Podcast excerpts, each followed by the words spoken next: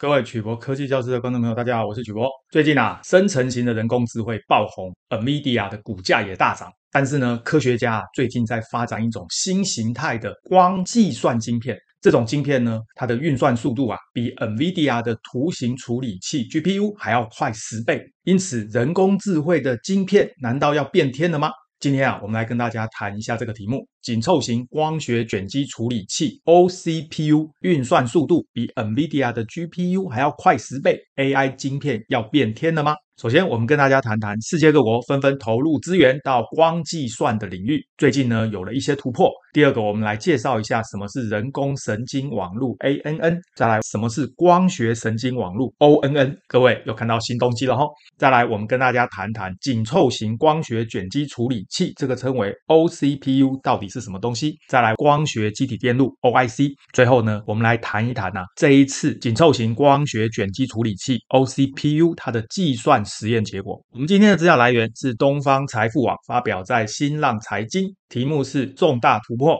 中科院宣布比英伟达快一点五到十倍的 AI 芯片要变天了吗？今天啊，引用的是 Nature Communication 期刊，是由中国大陆的科学家所进行的实验。题目呢，就是紧凑型的光学卷积处理器拿来做多模态的干涉实验。大家特别留意，光计算的晶片并不是只有中国大陆在做。事实上呢，美国也有两间新创公司在做同样的东西。所以呢，今天啊，我们要介绍的东西是世界各国都已经投入资源在开发的新技术。第一个主题，我们就谈谈世界各国纷纷投入资源到光计算领域。最近呢，有了一些突破。首先呢，这个中国的科学院呐、啊，半导体研究所集成光电子学的国家重点实验室里面有一个微波光电子课题组，李明研究员以及祝宁华院士的团队呢，研制出一款超高集成度的光学卷积处理器。相关的研究成果呢，发表在《自然通讯》的期刊上。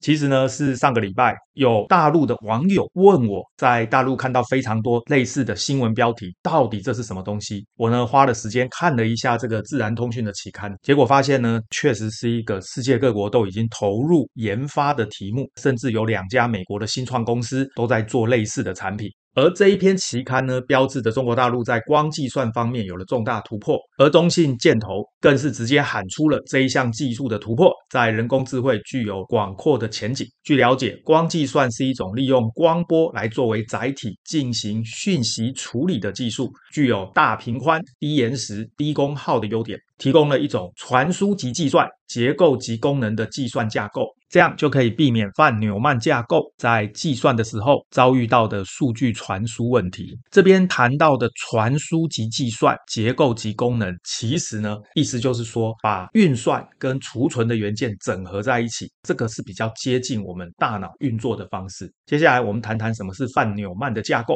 Von Neumann 的架构呢，它是一种把城市的指令记忆体跟资料记忆体合并在一起的电脑设计概念架构。那事实上呢，它还有另外一个重要的关键，就是把中央处理器 CPU 跟储存用的记忆体 DDR 分开。各位看下面这个图，这一个是负责运算的中央处理器，而下面这一个是负责储存的记忆体。范纽曼架构的关键就在于所有的资料输入。不管透过键盘、滑鼠或者其他的管道输入之后呢，再经由处理器跟记忆体的分工合作，最后再把结果输出到萤幕、印表机、音响或者其他的资料输出管道。这里面有一个关键是范纽曼架构呢，基本上谈的都是处理器跟记忆体分开，但是实际上呢，我们的思考和记忆事实上是在同一个大脑里面。所以目前人工智慧遇到一个最麻烦的问题，就是不管你使用哪一种处理器，它都是跟记忆体 DDR 分开。因此，当它在进行人工智慧运算的时候，会有大量的资料在处理器跟记忆体之间呢搬动。这个事实上就是目前使用这种范纽曼架构的电脑来做人工智慧运算遇到最大的困难。资料在搬动的过程会是很大的瓶颈。因此，将中央处理器 CPU 跟储存记忆体 DDR 分开会导致所谓的范纽曼瓶颈 von Neumann bottleneck，在处理器跟记忆体之间，它的流量，也就是资料传输率，跟记忆体的容量相比起来会相当的小。在某些情况下，当处理器需要巨大的资料执行一些简单的指令的时候，这个资料流量就成了整体效率非常严重的限制。简单的说，就是大量的资料卡在记忆体跟处理器之间，没有办法及时的搬运。这个时候，处理器会在输入资料或输出资料的时候，让记忆体闲置。而由于目前处理器的速度是远大于记忆体的读写速度，所以呢，瓶颈的问题是越来越严重。中信建投就指出啊，近年来光计算在人工智慧领域呈现高速的发展，具有广阔的前景应用。特别是以 Lightmatter 跟 Lightelligence 这两间公司作为代表，这两间是美国的公司，他们呢都投入了大量的资源，推出了新型的细光计算晶片，它的性能远超过目前的人工智慧运算用的晶片。根据 Lightmatter 的数据，他们推出的这款 Invice 晶片呢，它的运行速度比 NVIDIA 的 A100 晶片还要快一点五到十倍。因此呢，世界各国都投入了光计算应用在人工智慧的类神经网络这一个领域，确实值得我们多花时间来研究。接下来，我们跟大家介绍什么是人工神经网络 （ANN）。人工神经网络又称为类神经网络，它是一种模仿生物神经网络结构和功能所产生的数学模型，专门用来对函数进行评估或近似运算，也就是用来计算几率用的。左边这个是神经元，长长的这个称为轴突，末端的称为突触。而这个神经细胞呢，就好像右边这个圈圈，而这个轴突跟突触呢，就好像是右边的箭头。所以各位发现，一个神经元有好几个突触，因此一个圈圈就有好几个箭头。左边这个图就是人类大脑里的神经网络，而右边这个图就是数学家所创造出来的数学模型，称为人工神经网络或者类神经网络。大家要特别注意，人工神经网络或者类神经网络，它只是一种数学模型。事实上，这个跟我们的大脑没有关系。只不过，因为它计算的过程有点类似我们大脑里面的神经元，因此科学家把它取名叫类神经网络。总之，类神经网络只是一种数学模型或者是演算法，电脑也只是一个计算机在计算几率而已。它跟人类大脑里的神经元相差甚远，因为用一般的神经网络来计算图片或影片以及聊天机器人的几率，遇到许多困难。因此，科学家又发明了卷积神经网络 （CNN），也就是利用卷积层和磁化层，针对照片或影片的局部区域来分析特征，这样可以大量的减少神经元的运算。因此，卷积神经网络 CNN 适合进行照片或影片的分析，例如人脸辨识或车牌辨识。今天我们要介绍的主角，也就是利用光学晶片来做卷积神经网络。这个实验呢，实际上也是使用图像辨识的方式来进行手写辨识文字的计算。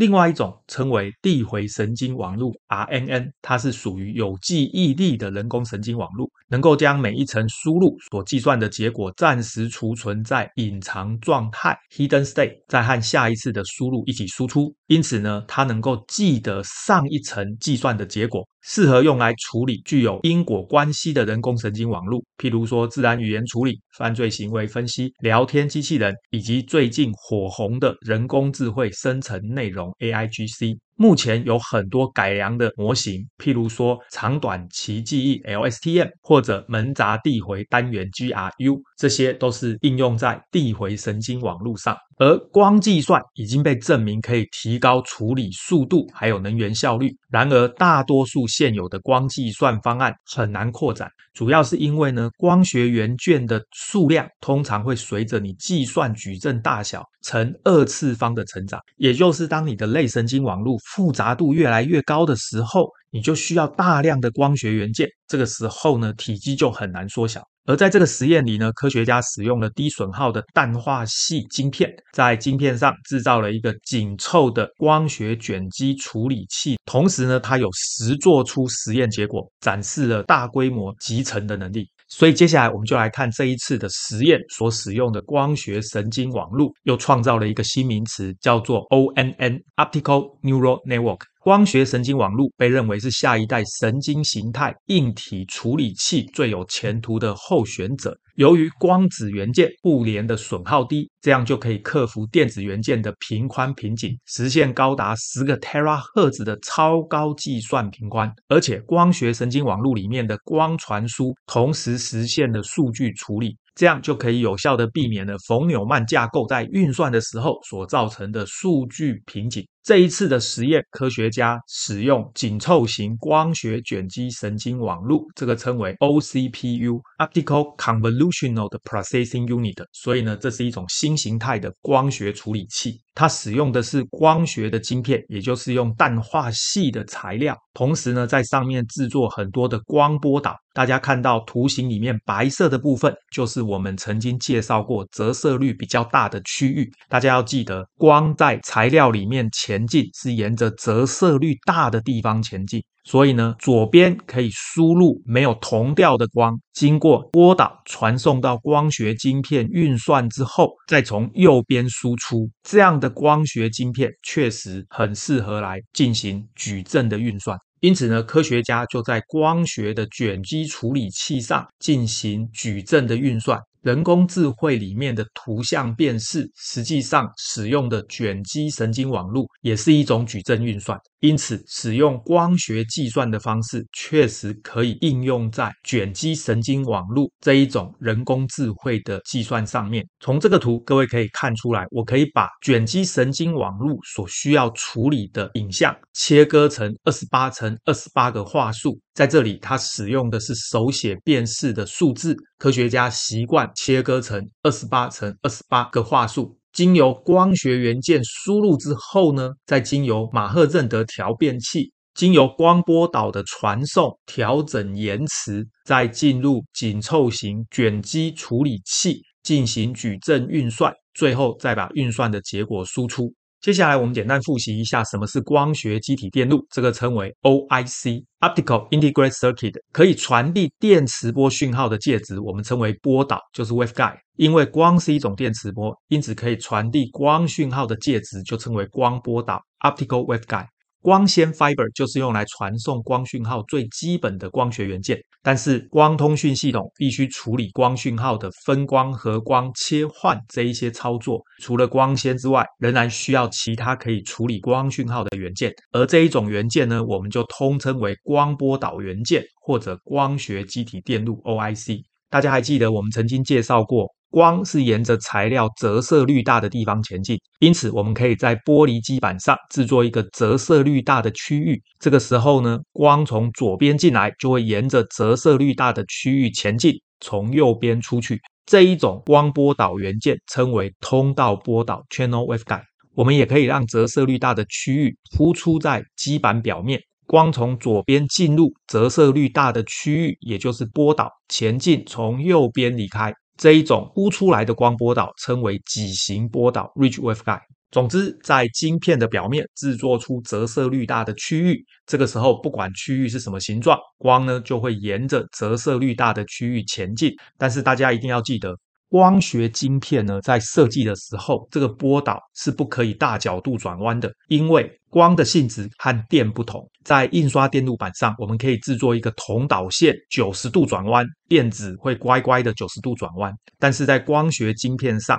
设计一个波导，如果九十度转弯，光呢，它事实上会直接冲出去，不会乖乖的转弯。光学晶片最大的问题就是它很难缩小，后面我们会再谈到这个问题。下面这个图就是这一次的科学家所制作的光学机体电路，各位可以发现这边细细的这一个就是折射率大的区域，也就是波导。光呢从左边输入。进入波导之后，会沿着折射率大的波导前进，而在前进的过程中呢，会进行光讯号的计算。黄色的区域就是把计算的区域放大。各位可以发现呢，里面还是密密麻麻的光波导。右边呢，这个就是利用光纤把光讯号拉出来的示意图。所以正中央小小的这个就是光学机体电路。也就是这一次实验所使用的紧凑型光学卷积处理器，左边就是输入光讯号所使用的光纤，经由光学机体电路运算完成之后，再由右边的光纤输出。而下面这一个就是这一次的实验所使用的光学机体电路系统架构示意图。左边有四个镭射产生光讯号，使用的是镭射二极体，进到 AWG 这个称为阵列波导光闸，它主要的功能是在混合不同波长的光讯号。接下来会经过一个极化控制器，再经过马赫认德调变器调变之后。进入下一个阵列波导光闸，最后还要经过光学可调延迟线，这个称为 OTDL。接下来再进到半导体光放大器 SOA，将光讯号放大，最后呢才输入光学卷积处理器进行运算，最后输出结果经由光侦测器 PD 转换成电讯号之后再输出，再进行下一步的处理。那么这一次的实验呢，是使用手写辨识的数字来判断这一种紧凑型光学卷积处理器 OCPU 计算的结果是不是可以和一般使用图形处理器 GPU 达到相同的效果。从这边我们可以看到，输入的讯号是一个手写的数字，它经过电讯号输入之后，会得到右边的这一个波形。经过卷积处理运算之后得到的电讯号输出在下面，再转换成手写的数字，大家会发现呢，其实上下的数字是非常接近，这代表光学处理器所运算出来的结果其实是非常精确的。这边科学家就比较了使用电脑运算或者是使用光学卷积处理器运算的结果。上面五个数字就是原来的影像，也就是手写的数字。左边这边是经由电脑运算之后预测出来的结果。大家发现呢，使用电脑运算，它的结果和原始的影像非常的接近。而右边呢，就是使用光学卷积处理器，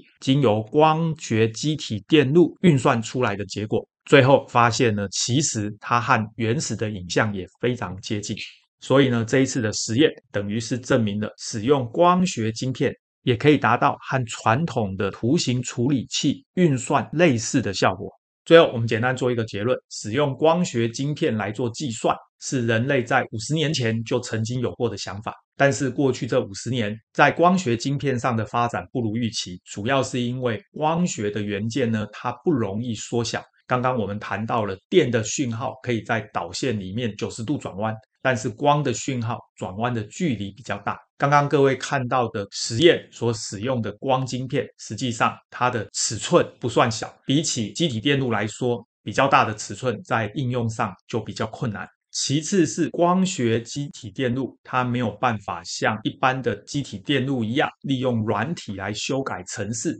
达到任何一种我们要运算的演算法。因此，这一次的光学卷积处理器，它是一种光讯号的反应，我们也很难使用软体的方式来对它进行程式化。传统电脑具有可程式化的优点，这一点是光学晶片目前还很难做到的。当然，光学晶片也有它的优势，也就是它的频宽比较宽，它的运算速度也快，它的功耗也低。这个是未来一种可能的方向，特别是在人工智慧的运算上。在美国已经有两家新创公司都推出了类似的产品。我们未来呢，有机会再帮大家导读这两间公司的网站。我们今天的节目到这边，各位对于光学卷积处理器或者光学机体电路有任何的问题，欢迎大家发表在影片的下方，我们再来讨论。谢谢大家，晚安，拜拜。